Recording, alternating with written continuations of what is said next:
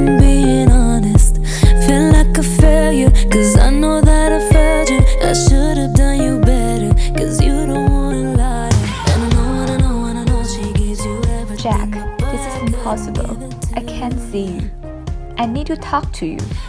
No, Jack, no. Jack, I'm engaged. I'm marrying Cal. I love Cal. Rose, you're no picnic, alright? You're a spoiled little brat, even. But under that, you're the most amazingly, astounding, wonderful girl, woman that I've ever known. Jack, I. No, let me try and get this out. You are made. I'm not an idiot. I know how the world works.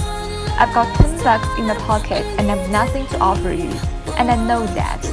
I understand. But I'm too involved now.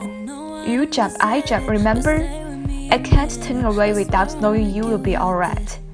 That's all that I want.